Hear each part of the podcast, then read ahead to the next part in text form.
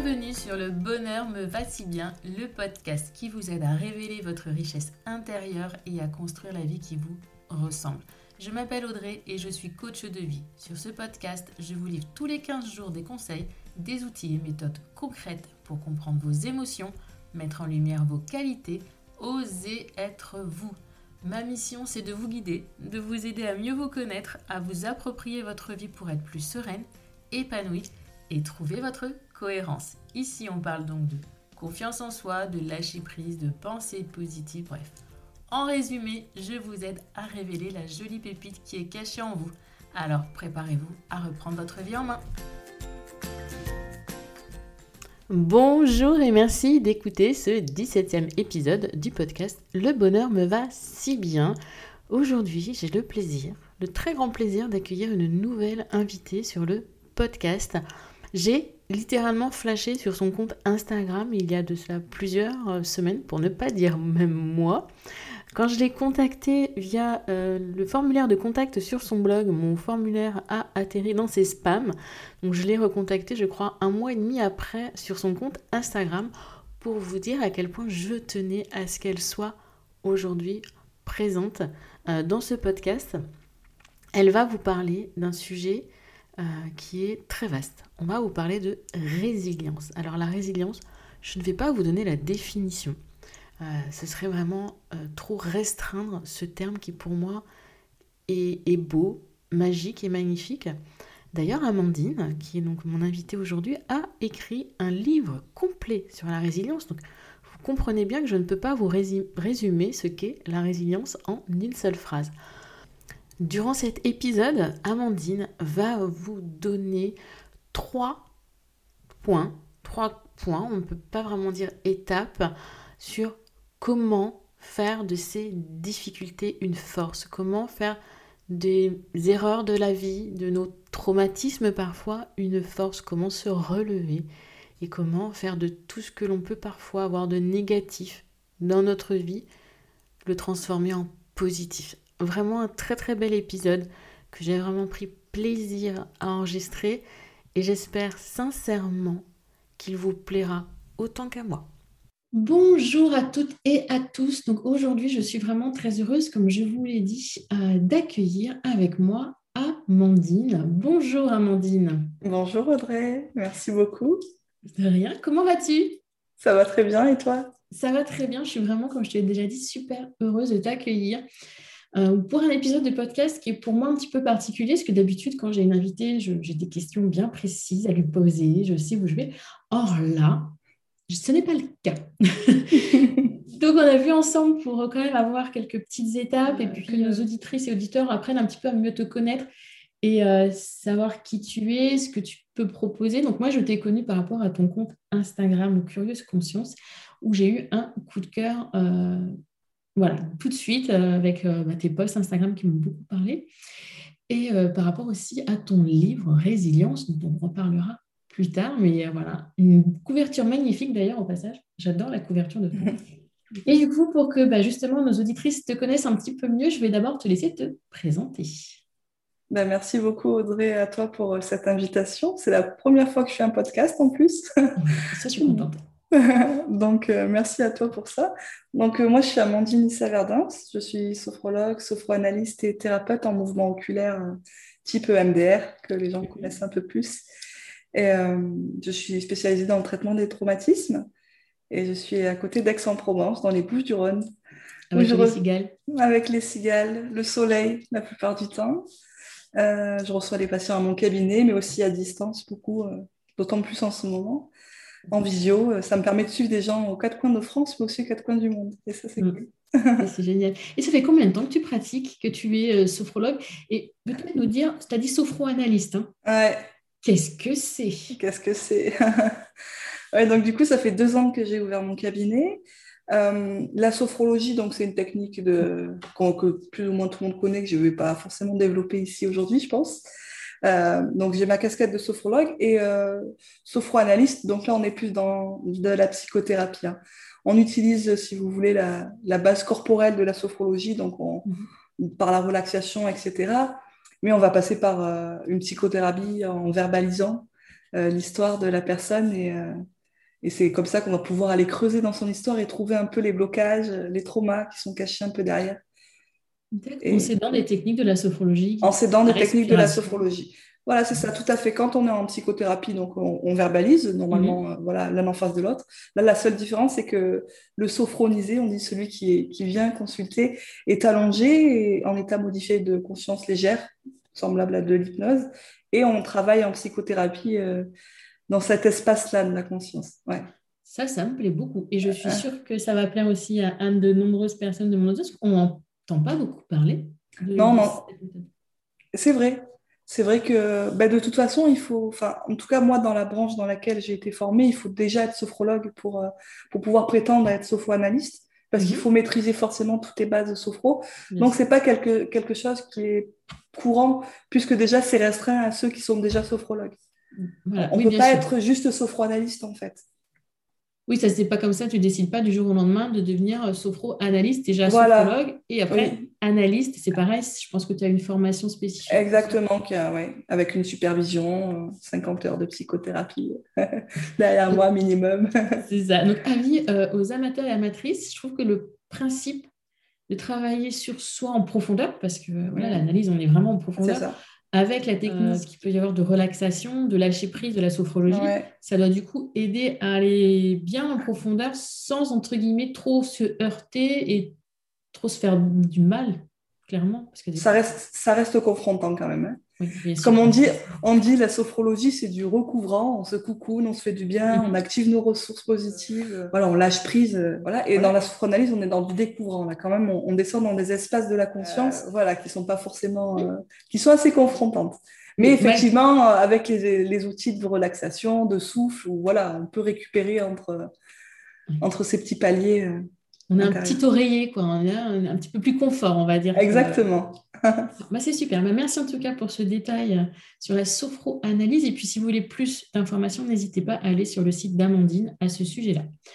On va rentrer dans le vif du sujet, mais pas tout à fait. Donc, le sujet, c'est comment faire de nos expériences de vie une force. Mais avant ça, j'ai eu envie, puisque je n'ai pas de questions type à poser à Amandine, et vous allez très très vite comprendre pourquoi, il y a trois de ces posts Insta assez récents qui m'ont tilté, titillé. Donc, je vais laisser à Amandine, je vais lui donner les trois titres, un à un, et je vais lui laisser vous dire et vous expliquer ce qu'elle a voulu exprimer dans son post Instagram vis-à-vis de ça. Euh, et vous allez très, très vite comprendre pourquoi je ne peux pas enfermer Amandine dans des cases et des, questions. Euh, euh, la première phrase, le premier post Instagram, que tu as intitulé Tous les chemins mènent à soi. Qu'est-ce que tu voulais dire par là? Oui, j'ai même dit tous les chemins mènent à toi. Oui. Et c'est mieux. C'est encore mieux, c'est encore plus euh, percutant. Donc ça, c'est vraiment... Ce poste, il a été créé après euh, un live que j'ai fait avec mon éditrice, parce que du coup, je suis aussi autrice du livre Résilience, guide d'exploration de conscience. Et euh, quand on a échangé au sujet du livre et le pourquoi, du comment je l'ai écrit et du parcours que j'avais un peu traversé pour en arriver là où je suis, j'en étais arrivée à cette conclusion qu'en fait, toutes les expériences dans, dans une vie sont, sont, à vivre en fait. Il n'y a pas de bonne ou de mauvaise expérience, il y a juste des expériences. Et chacune de ces expériences mène à, mène à soi. Et quand j'ai écrit ce post, je voulais dire à ma communauté que t'inquiète pas, quoi que tu vis, tous les chemins, ils mènent à toi. Mm. Euh, ils vont permettre de, de se découvrir, d'apprendre, euh, d'expérimenter des émotions, de trouver des solutions quand cela devient trop compliqué, quand la souffrance est trop présente. J'aime cette idée de se dire que tout ce qu'on vit, on le vit pas pour rien, que tout est juste et que effectivement, peu importe où on aille, parfois on a l'impression de se perdre et effectivement c'est le cas. On, va dans, on fait des détours et des retours, on a l'impression de retomber dans nos travers, euh, de repartir dans des problématiques qu'on pensait régler, mais c'est ok parce que tous les chemins vont mener euh, en fait vers cette résilience hein, quelque part. Mhm. Et, c'était ce que je voulais dire à travers ce poste. Il n'y avait pas de, chemin à proprement parler parce que justement, la question qui revient souvent, c'est comment aller euh, sur ce chemin de résilience. Et, voilà, c'est il n'y a, pas deux chemins, il n'y a pas le chemin, il y a, y a les chemins qu'on explore, qu'on prend, peu importe où on va en fait, parce qu'on mhm. ne le sait jamais vraiment. Et surtout, c'est qui on devient euh, en parcourant ces chemins-là. Donc effectivement, peu importe euh, ce qu'on traverse, les problématiques, on est tous différents, on a tous des problématiques différentes. on n'a pas de quête particulière à, mener à part à être soi. Donc, pour moi, chaque expérience que l'on vit mène à soi. C'était, c'était ça ce poste. Un beau, beau, beau message parce que je trouve vraiment important de comprendre que effectivement, il y a plein d'outils, plein de méthodes de développement personnel, de, mm. ce qu'on veut. Chacune ou chacun, à notre manière, on a un passé différent, plus ou moins difficile. Mais comme tu le dis, c'est pas parce qu'on te dit voilà la sophranalyse c'est fait pour toi ou toi ce sera la sophrologie. Il faut tester, il faut apprendre, il faut avancer, il faut mais tester, tester surtout. Et c'est ça parce que ce qui on va se dire oh là là non ça me va pas, ça me convient pas, c'est pas pour moi. Puis on va laisser tomber, on va garder son mal-être, on va pas le travailler. Et c'est dommage parce que mm. tu le rediras plus tard, je pense. C'est de ça en fait, c'est de ça qu'on doit faire une force et on peut être aidé tout à fait. Pour ça, ou on peut le faire seul, mais seul, c'est un peu plus long, je pense, c'est plus compliqué. Mais voilà, j'adore, moi, tous les chemins mènent à toi. Et chaque jour, pour moi, on est une meilleure version de nous-mêmes. Chaque jour, on apprend de nous, de nos expériences, de, voilà, de nos parcours. Et comme tu dis, des fois, bah, il y a des jours avec et des jours sans. Des jours, on a l'impression d'être revenu euh, dix ans en arrière, de dire oh là là, mais ça va pas du tout. L'impression de me revoir il y a dix ans. Ouais. Mais c'est OK. Exactement. Exactement. Et ça, c'est important de le rappeler, je pense. Surtout quand on est, on est dans, en chemin sur ce développement euh, personnel, dans thérapeutique. C'est que c'est OK tout ce qui se passe.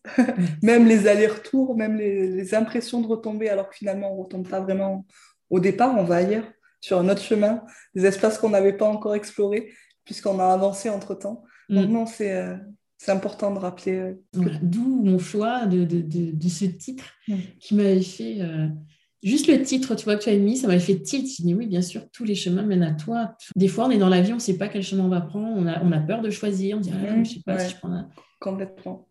Ben, on choisit et puis c'est pas grave, au pire, on reviendra sur la troisième porte dans six mois, dans un an, dans six ans, etc. Exactement.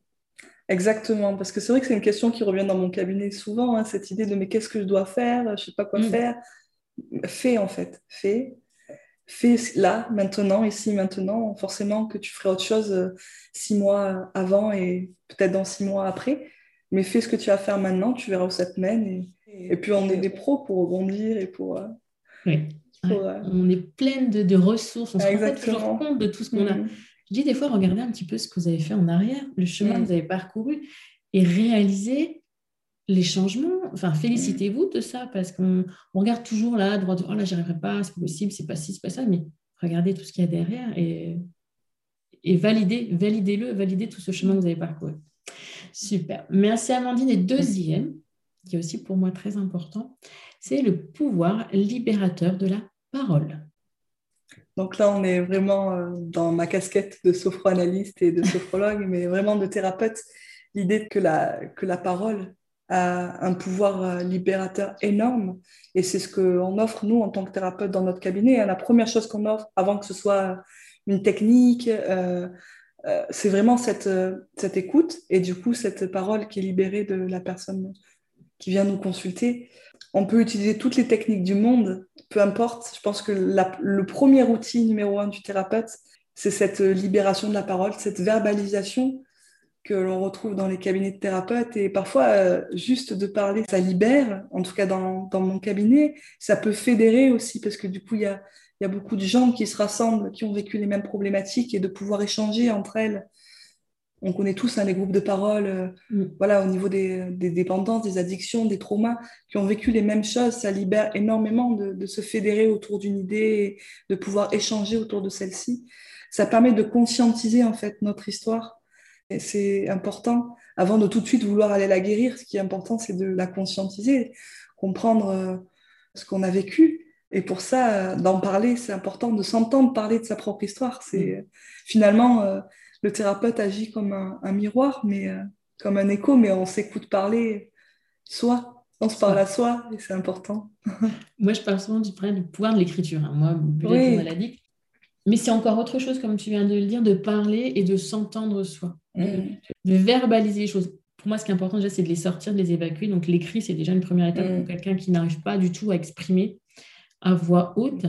Mais c'est vrai qu'après, dire, voilà, dire les choses, les formuler avec sa bouche, avec son cœur, avec son âme, avec tout ce qu'on veut, c'est encore une autre étape. Quoi. Tout à fait. Tout à fait, c'est différent encore, effectivement. Parce que par exemple, quand, dans mon processus d'écriture, quand j'ai écrit mon livre, j'ai été du coup euh, mm. dans ce processus-là, libérateur d'écrire. C'est très thérapeutique d'écrire. Mm. Mais ça a été encore différent de parler de mon livre après.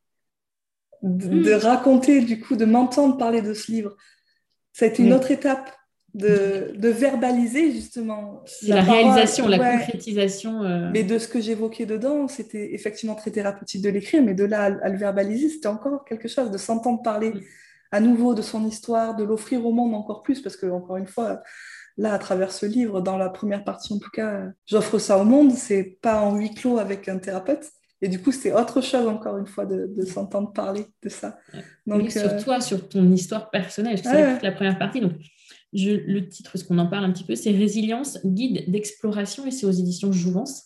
Et toute la première partie, tu parles de toi, de ton expérience, le chemin qui t'a mené jusqu'à aujourd'hui. Et après, tu vas aller euh, expliquer plus le, comment, les différentes techniques, les différents outils. Tout à fait. Mais effectivement, la première partie, tu te livres mm. complètement à tes lecteurs. Complètement, tu te mets à nu. Ouais, ouais. Un beau livre. Merci. Troisième post Instagram. Je en fait, sans le vouloir, je les ai mis un petit peu dans, dans, l'ordre. Je trouve, euh, on y reviendra après, mais oser briller au monde. Alors ça, c'est quelque chose qui, cette, ce post, il sort de. Je fais des séances de sophro-coaching aussi euh, à côté de, de, mon activité de thérapeute. J'accompagne un peu les sophrologues et, euh, en devenir, en fait, mm-hmm. qui veulent devenir thérapeutes. Ce post, il est sorti de, de ces séances-là que j'ai pu vivre avec mes clients il y a souvent des, énormément de croyances limitantes dans cette idée de briller. C'est dingue, c'est vraiment dingue. Les limites qu'on se met en fait nous-mêmes, comment on se brille de soi-même. Alors c'est en creusant un petit peu, on se rend compte que c'est pas vraiment nous-mêmes, que c'est souvent ce qu'on a entendu sur nous euh, depuis, euh, depuis toujours, depuis notre enfance, les étiquettes qu'on a collées, euh, les idées qu'on a sur la réussite, euh, sur l'argent, sur euh, voilà. Mm. les peurs derrière, les peurs du manque, euh, la peur de se montrer. Et, ce poste, il parle de ça, de, cette idée de autorisez-vous à réussir, autorisez-vous à briller, parce que ça part de soi en fait. Personne ne va vous autoriser en fait, vous donner l'autorisation de briller, de réussir, d'être libre, épanoui dans cette vie professionnelle et plus, personnelle aussi. Hein. Ça peut s'étendre sur tous les plans de notre vie. C'est l'idée, voilà, vraiment, autorisez-vous, osez. Oser, c'est le mhm. mot. Hein. De toute façon, en coaching, oser, euh, c'est le mot. Il y, a, très peu d'autres mots qui peuvent euh, faire plus tilt que le mot oser, parce que c'est vraiment oser être soi, oser y aller, et sortir du coup de, ces croyances limitantes qu'on s'inflige en fait, hein, parce que c'est vraiment quelque chose qu'on s'inflige à soi, et qui du coup nous bribe sur ces chemins d'exploration. On s'empêche d'aller explorer des chemins parce qu'on euh, ne se sent pas légitime, parce que le syndrome de l'imposteur, parce qu'on se sent trop nul. Après, il y a les peurs, la peur du manque, la peur d'être jugé, la peur d'être rejeté dans notre idée, mhm. euh, la peur de d'oser se montrer, qu'est-ce qu'on ce qu'on va dire de moi? Et ça, la peur de la réussite. La peur de la réussite, c'est euh, incroyable. On en... Ouais, ouais, c'est hyper important. Hein. Ça vient souvent, après, je bascule souvent en sophroanalyse, là. Je leur dis, OK, ok, il y a des croyances limitantes, elles viennent d'où? Ben, bref, Elles viennent toutes de l'enfance pratiquement, mm. ou de traumas qui ont été vécus forcément. Mais du coup, c'est dommage de, que cette histoire-là vienne encore brider euh, euh, l'adulte d'aujourd'hui, parce que même si c'est euh, important pour moi de, de, penser avec un A le passé, pour pouvoir justement se libérer dans, dans son présent, mm. ça c'est hyper important. Ça ne doit pas nous limiter pour autant ça a existé, ça, ça fait partie de notre histoire, mais aujourd'hui, on peut dépasser ça. Et pour ça, il faut oser. Il faut oser se, montrer. Alors forcément, hein, ça renvoie à une certaine vulnérabilité, ça renvoie à certaines peurs qu'il faut dépasser. On sait que derrière la peur, il y a du désir, il y a, il y a de l'envie, il y a des mm. belles choses derrière la peur quand on sort de cette zone un peu connue. c'est ça. C'est ça. Mais j'aime bien aussi, moi, c'est mon mot de l'année, hein, oser.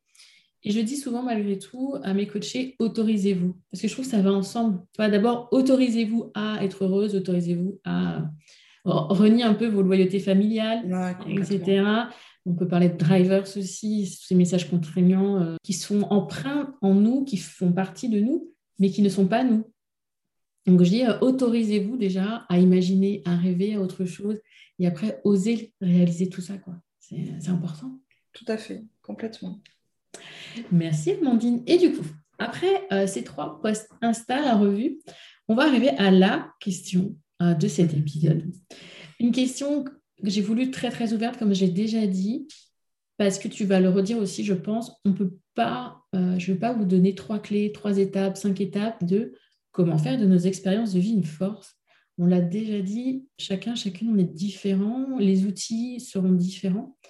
Donc, je te pose la question, comment faire de nos expériences de vie une force Oui, effectivement, il n'y a pas de... Il a pas de baguette magique qui s'adapte à, tous. On a tous des histoires différentes, un parcours de vie euh, différent, avec euh, plus ou moins euh, de difficultés pour les uns, des traumas pour les autres.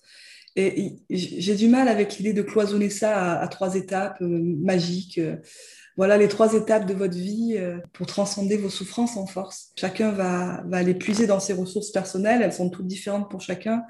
Et c'est important de, rappeler qu'il n'y a pas de, voilà, de recette magique. Ça, c'était pour moi hyper important.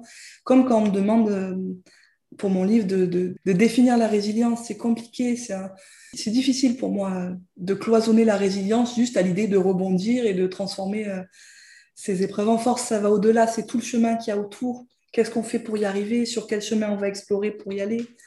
Mm. Donc, euh, c'est aussi compliqué que de définir euh, voilà, euh, la question que tu me poses. Après, on peut traverser certains points clés, on va mm. dire, on va les nommer comme ça, dans cette idée de transcender ses souffrances pour en faire une force.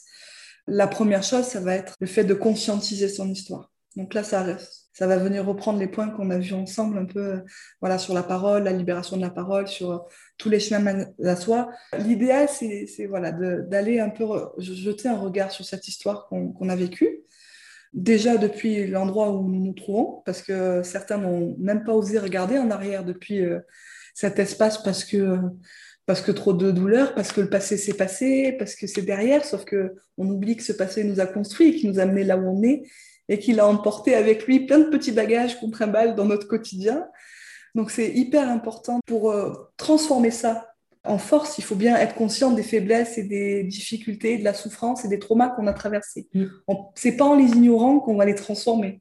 Si on les ignore, on les laisse toujours de côté et ils continuent à, nous suivre là dans, dans un espace de nous et on les conscientise pas et du coup on peut pas les transmuter. On peut pas euh, on ne peut pas transformer le plan en or si on ne regarde pas le plan et qu'on ne travaille pas sur le plan mm. pour qu'il devienne de l'or. Mais cette idée euh, de conscientiser son histoire, c'est ça. C'est d'aller regarder ce qui se passe dans, dans notre vie. Alors, ce n'est pas forcément confortable, on est d'accord. Hein. On va aller revoir euh, qui on a été quand on avait 5 ans, quels parents on a eu à cet âge-là, puis à 10 ans, puis à 15 ans. Puis à l'entrée de l'âge adulte, les traumas qu'on a traversés, nos relations aux autres, nos relations au monde, notre relation à nous-mêmes, le miroir, la plus dure, surtout à l'adolescence, c'est hyper difficile de, revenir dans ces périodes pour ceux qui, qui l'ont traversé de façon compliquée. Ce regard sur soi, il est tellement dur, il est, justement, il est plein d'injonctions, il est plein de, il y a une espèce de poids de la, de la société, du groupe, parce que du coup, c'est euh, tout ce, parcours, c'est aussi vécu à travers le regard de l'autre, hein, puisqu'on est, on vit à travers le regard du parent. C'est comme ça qu'on se construit, qu'on devient voilà, indépendant, en tout cas qu'on essaye, mais on se construit à travers le regard du parent qui nous donne confiance et tout. Donc déjà, si là, il y a des failles, c'est compliqué. Ça, coince. On quitte le regard du parent pour aller vers... Vers plus de, soi personnel, mais pour ça, on va aller s'attacher au groupe. Donc là, on se, réfère aux autres, on veut faire comme les autres, on veut s'attacher au groupe euh, qui nous correspond d'après euh, voilà, nos idéaux, nos rêves, nos envies, euh, nos besoins. Donc on va vers le groupe. Et effectivement, on arrive à un moment donné, donc là c'est plus tard dans la vie, hein, c'est le processus d'individuation de Jung. C'est la fameuse crise de la quarantaine, on la, nomme un peu comme ça vulgairement, mais c'est un processus qui lui ramène à soi c'est OK, là, j'ai grandi à travers le regard de mon parent, j'ai grandi à, travers le regard des autres, du groupe, puis de la société, du travail, des études que j'ai fait, ce qu'on attendait de moi pour réussir. OK, là, j'arrive à un stade maintenant où euh, je suis qui, moi, dans tout ça? Une fois que je tombe mes masques, mes étiquettes, que j'enlève tout, je me dépouille de tout ça, qui reste? Qui je suis?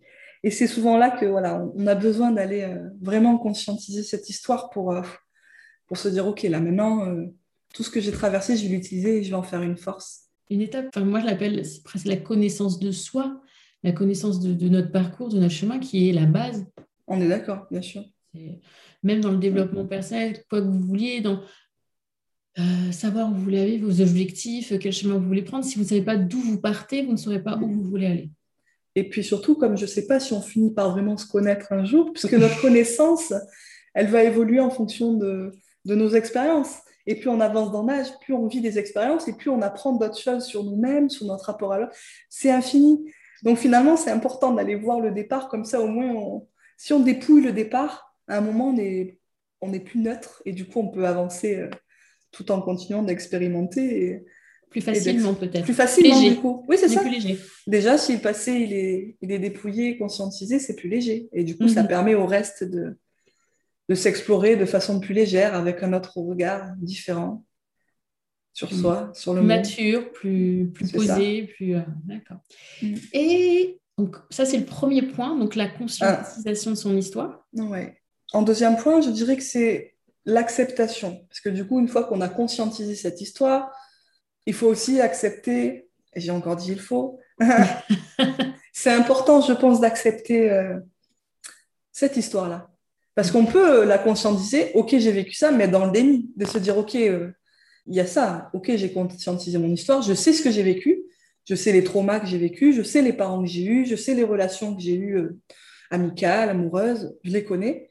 Mais si je les accepte pas, je reste dans le déni et je laisse toujours ça de côté. Donc, encore une fois, si j'accepte pas cette histoire-là, je peux pas la transmuter. Si ça passe pas par cette phase de OK, ça je l'ai vécu et je vais m'y attarder dessus. J'accepte d'avoir été cet enfant blessé, trahi, euh, mal aimé, euh, cet ado euh, abandonné, etc., etc. C'est accepter ces blessures qui vivent en nous après les avoir gardées pour pouvoir mieux les transmuter. Et comment tu fais Des fois, ce sont des choses qui sont dans notre enfance, dans notre adolescence, donc déjà réussir à retourner à ce niveau-là. Mais il y a des périodes, comment accepter ces manques? Tu vois, par exemple, le manque d'amour, l'abandon, comment Complètement. ces manques qui, sont, bah, qui nous manquent, il y a un trou, comment le combler, comment passer à autre chose? Alors, je dirais justement que si dans ces trois points, euh, la phase la plus complexe pour moi, c'est l'acceptation, évidemment. Mm. Parce qu'à un moment donné, euh, il y a des choses qu'on va pouvoir réparer avec des travaux de, de, thérapie, de sophroanalyse, de MDR, etc. Il y a des choses qu'on ne pourra pas réparer. Il y a des choses, les manques, il va, il va falloir faire le deuil il y a des deuils à faire. Euh, le deuil du, parent qu'on aurait, du parent parfait qu'on aurait aimé avoir, le deuil de ses relations, le deuil de ce regard sur nous à un moment donné. Il y a des choses, on va pouvoir travailler dessus et il y a des choses, on ne pourra pas. Et ça aussi, ça fait partie du travail d'acceptation, de faire ces deuils, de faire ces deuils-là. Et principalement, euh, le parent idéal, hein, clairement. Euh, ça, quand on creuse dessus, alors pareil, il y a des gens, ils veulent pas. Ils veulent pas toucher à leurs parents, il faut pas toucher à cette relation, c'est précieux, par loyauté, par... Et ça s'entend, hein. Ça s'entend. C'est oui. Ah un blocage. Oui, mais ça, et ça, s'entend que ce soit OK pour eux que ce soit comme ça. Oui. C'est euh, les limites euh, des personnes. Pour l'instant, c'est un pilier trop important pour eux pour qu'ils aillent toucher à cet espace-là.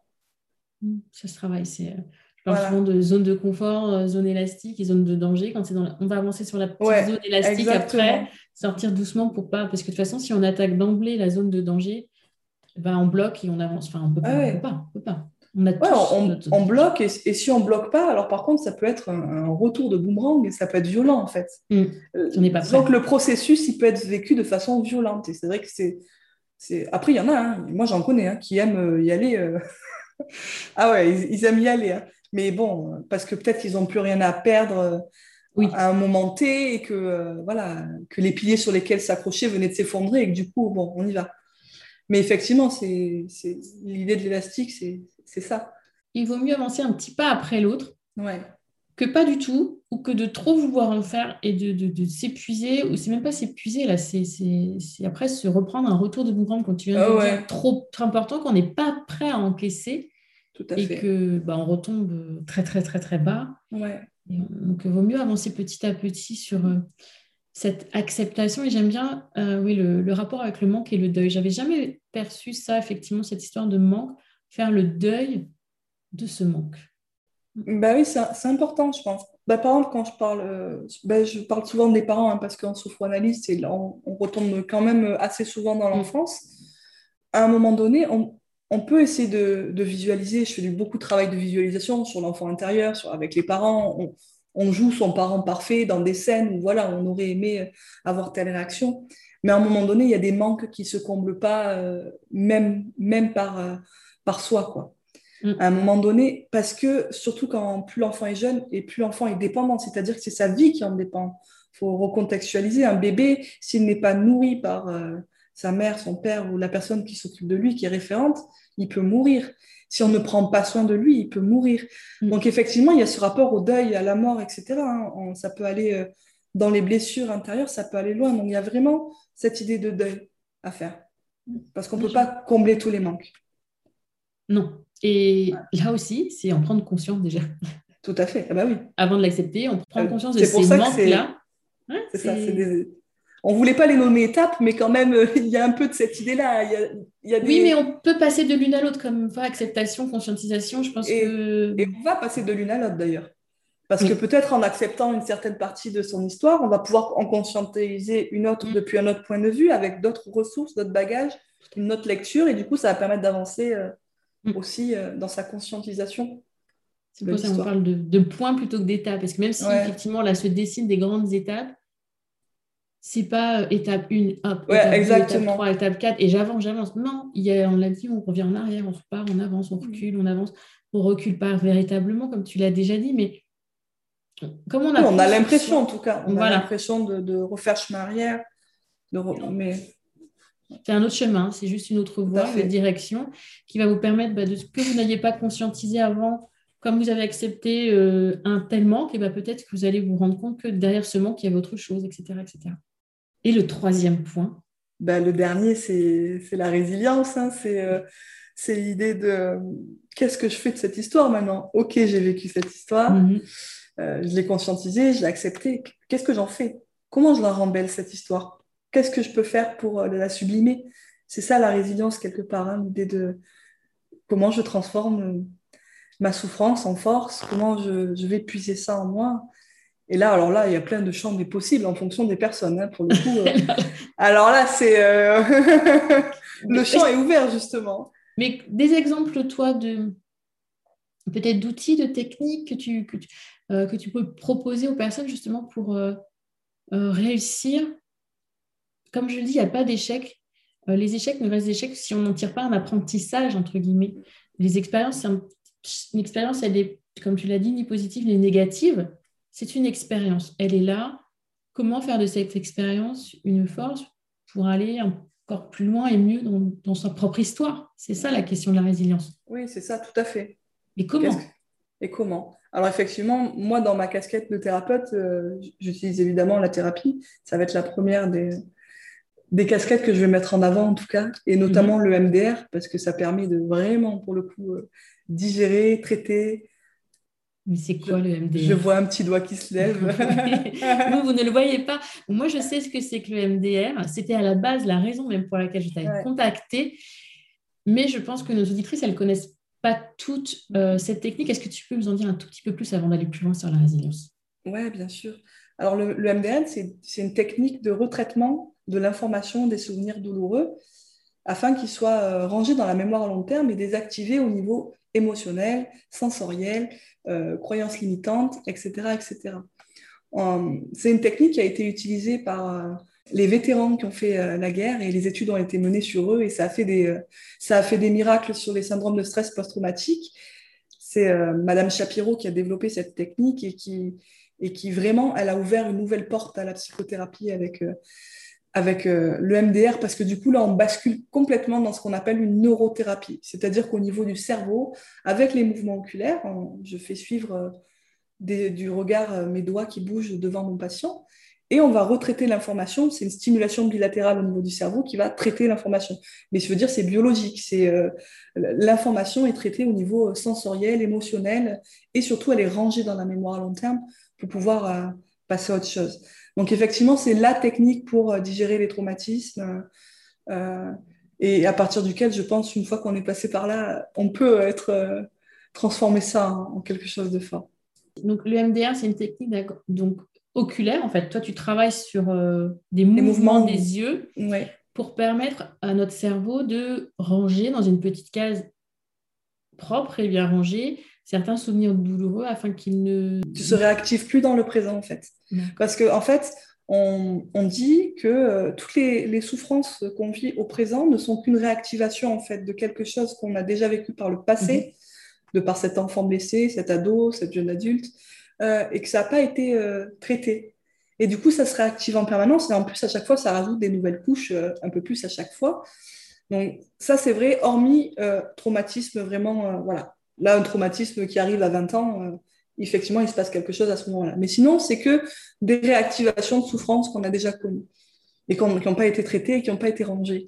Donc l'idée, là, justement, c'est de déblayer un peu tout ça, de traiter l'information euh, vraiment cérébralement pour que ce soit, puisse être rangé dans l'espace de la mémoire à long terme et que ce soit déblayé de la charge émotionnelle, euh, sensorielle et hmm. psychologique.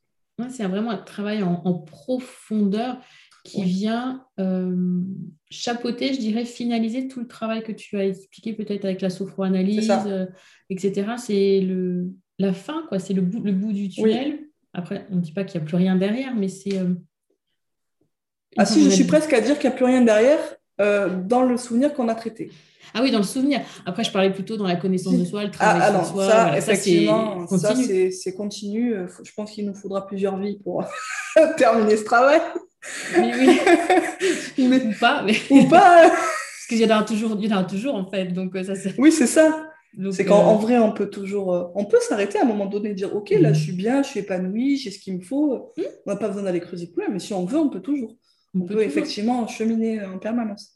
Et ce qui, c'est ça, c'est le, c'est ça qui est beau en fait, c'est que on peut toujours apprendre des autres, de nous, et c'est ce qui fait la beauté de, de, de l'être humain aussi, de cette progression constante donc la meilleure version de soi-même, je vous le redis, vous l'êtes chaque jour. Donc ne cherchez pas à atteindre la meilleure version de vous-même.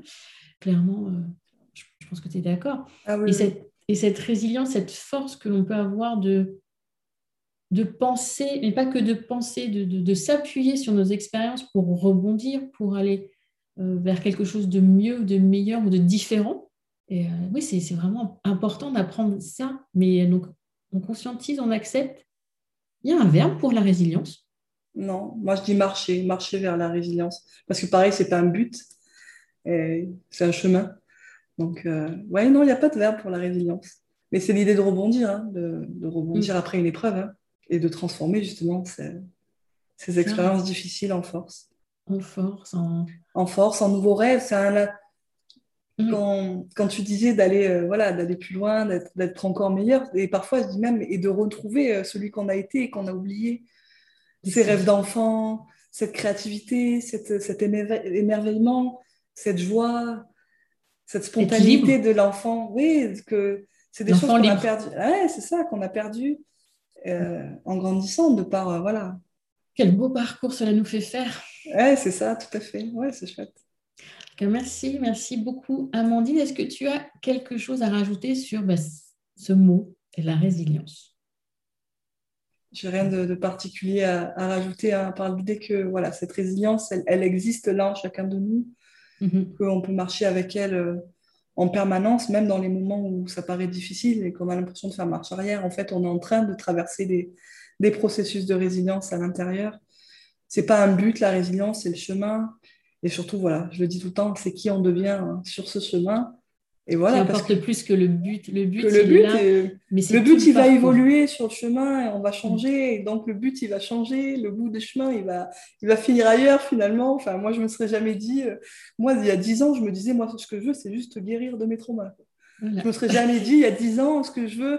Finalement, plus j'ai avancé dans mon cheminement, puis je mhm. me suis dit, ah, mais mince, en fait, euh, Finalement, j'ai pas envie de faire que guérir, j'ai envie aussi d'exploiter ça. Et du coup, j'ai envie moi aussi d'aider les autres à guérir. Et, ah, et en fait, j'ai envie d'être thérapeute moi aussi. Et voilà. Et, et, le but, il change en fait euh, au plus mm. on avance sur son chemin de résilience. Et, euh, et je me dis qu'aujourd'hui, voilà, suis, euh, j'ai été thérapeute. Après, je me suis dit, oh, ben, oh, je vais écrire un livre. Ben, je vais écrire un livre. Je me serais jamais dit ça il y a dix ans parce que le but, il n'aurait pas été là. Il aurait pas. En plus, à vision aussi loin, je me serais dit, c'est impossible. Mm avec, à mon avis.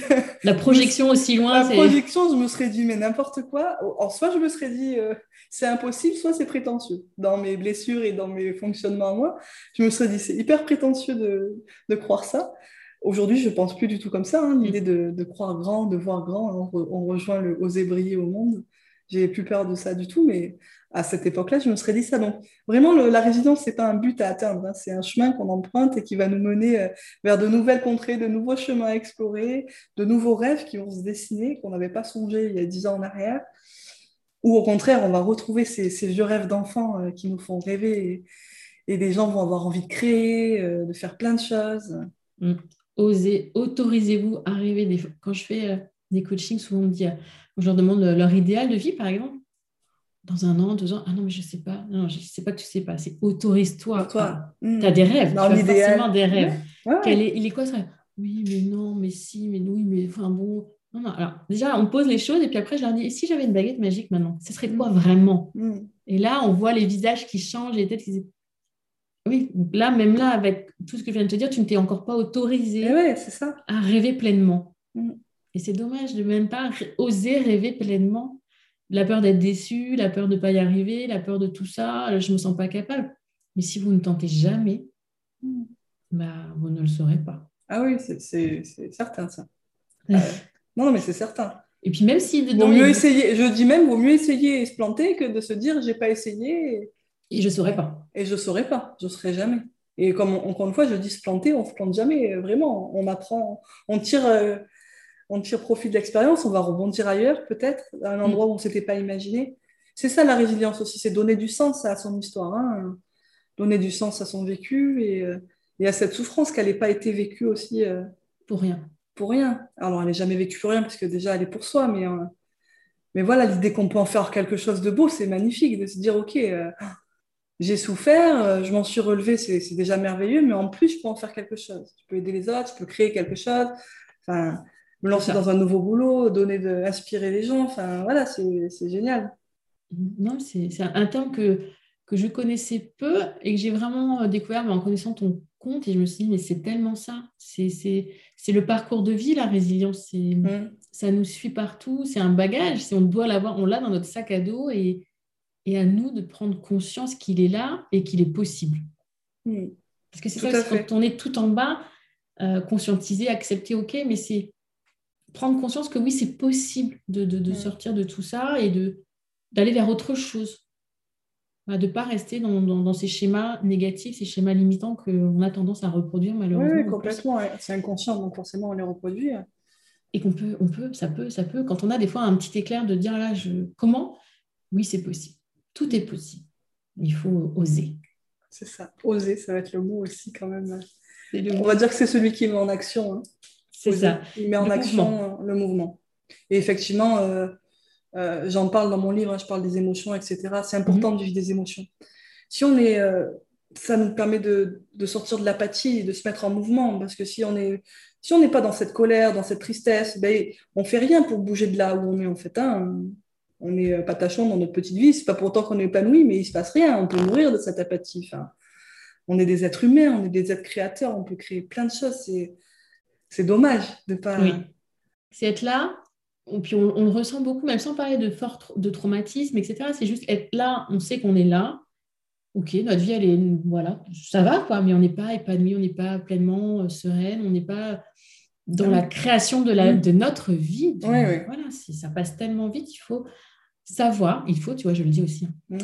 créer sa vie, créer la vie qui nous ressemble. Et on a ce pouvoir, mine de rien, sur nos vies, de, la créer. Et ah prendre conscience de ça, c'est juste euh, le, de créer et de choisir. De toute façon, je pense que le processus, il se fait de façon naturelle. On arrive à un moment donné à ça. Parce que le processus d'individuation et la crise de la quarantaine, c'est ça. Hein. 41 ans, oui. je ne suis pas encore, mais euh, j'espère que le chemin que j'ai déblayé avant me permettra que cette crise soit moins forte. Parce que justement, l'idée que d'un coup, euh, on arrive à cet âge-là, on se dit, ouais, mais qu'est-ce que j'ai fait pour moi? Qui je suis? Moi, je ne l'ai pas eu. Je l'ai eu avant. Oui, voilà. Mais ceux qui n'ont pas cheminé justement jusqu'à jusqu'à présent, euh, il peut être très dur, très violent ce passage-là, de mm. dire, de donner du sens. Ah ouais, j'ai l'impression que finalement, ma vie, je l'ai donnée aux autres, à mon travail, mes enfants, mon mari. Mais d'un coup, c'est vite, j'ai pas donné de sens à ma vie. Mais ça, ça peut être hyper violent de, se rendre compte de ça. D'où les crises. Et, enfin, quand je dis quarantaine, des fois c'est cinquantaine, soixantaine, ça dépend. Mm. Mais, mais elle peut être hyper violente, hein, ce, ce retour de. C'est dur, hein. Je le sais, moi, parce que dans mon cabinet, je les vois arriver, ces, ces gens en plein processus d'individuation. Mm. Voilà, il, suffit d'un divorce et ça y est, c'est. Euh... Oui, divorce, oui, même simplement. Euh, crise, burn-out, enfin, crise personnelle, burn-out beaucoup. Beaucoup, beaucoup. Et c'est des gens qui étaient la tête dans le guidon pendant toutes ces années. Ils se sont mis de côté complètement. Au profit des autres. C'est plus facile de s'occuper des autres que de s'occuper de soi-même. Donc, tout à fait. J'espère que le message sera entendu. Occupez-vous de vous, prenez du temps pour vous, apprenez à vous connaître et n'ayez pas peur de vous connaître parce que vous êtes ouais, ça. de belles personnes. Complètement. Bon, bah merci beaucoup, beaucoup Amandine pour tout ce que tu nous as donné. Je suis sûre que tu en as charmé plus d'une. Donc, je vous rappelle, vous pouvez retrouver Amandine sur son compte Instagram Curieuse Conscience. Bien sûr, je vous mets le lien dans le descriptif. Sur son site qui porte le même nom, Curieuse Conscience. Et si l'idée ou l'envie de lire son lire pendant ces belles vacances d'été mmh. au soleil euh, vous donne l'envie, je vous répète le nom, donc c'est Résilience, guide d'exploration et c'est aux éditions Jouvence. Vous verrez, il y a une très très belle, euh, j'arrive plus à trouver le nom, couverture. Une très belle couverture, très originale, j'aime beaucoup. Et puis n'hésitez pas, si voilà, l'envie de découvrir euh, Amandine un peu plus, de voir avec elle, de discuter avec elle, de parler de sophroanalyse, parce que je sais déjà qu'il y a certaines d'entre vous qui sont mm. intéressées par cet outil que vous ne connaissiez pas, ou l'EMDR, qui voilà, n'hésitez pas à revenir vers Amandine et euh, elle répondra à vos questions. Donc encore merci Amandine et je te laisse le mot de la fin. Ben, merci beaucoup hein, Audrey pour cette invitation. C'était super euh, de partager ce moment avec toi. C'était pour une première, ça s'est super bien mm. passé. Euh, je dirais juste merci, soyez-vous, soyez conscients, soyez résilients. C'est ce que je dis à la fin de mon livre. N'ayez pas peur de plonger dans, dans ces histoires et souvent les gens ils ont peur d'aller remuer se passer, d'aller en thérapie. N'ayez pas peur parce que effectivement, c'est peut être inconfortable à des moments, mais c'est pour transmuter quelque chose et pour, euh, pour sublimer cette histoire et justement transformer l'expérience en force. Et pour ça, il faut s'y confronter un petit peu. Et... Mais c'est beau, ça vaut le coup pour être pleinement libre de, de soi dans le présent. Merci beaucoup, Amandine. Un épisode un peu plus long qu'à l'accoutumée, mais j'espère que tu ne m'en voudras pas et que tu auras compris euh, pourquoi j'avais tellement, mais alors tellement envie d'accueillir Amandine sur euh, le podcast Le bonheur me va si bien. Je ne vais pas euh, papoter plus longtemps pour cette introduction. Juste te dire que tu as tous les liens à récupérer dans le descriptif de cet épisode. Je pense que je vais également te mettre le lien pour les 10 questions d'introspection que j'offre pour débuter le travail sur toi, la connaissance de soi, car tu l'as compris, c'est primordial.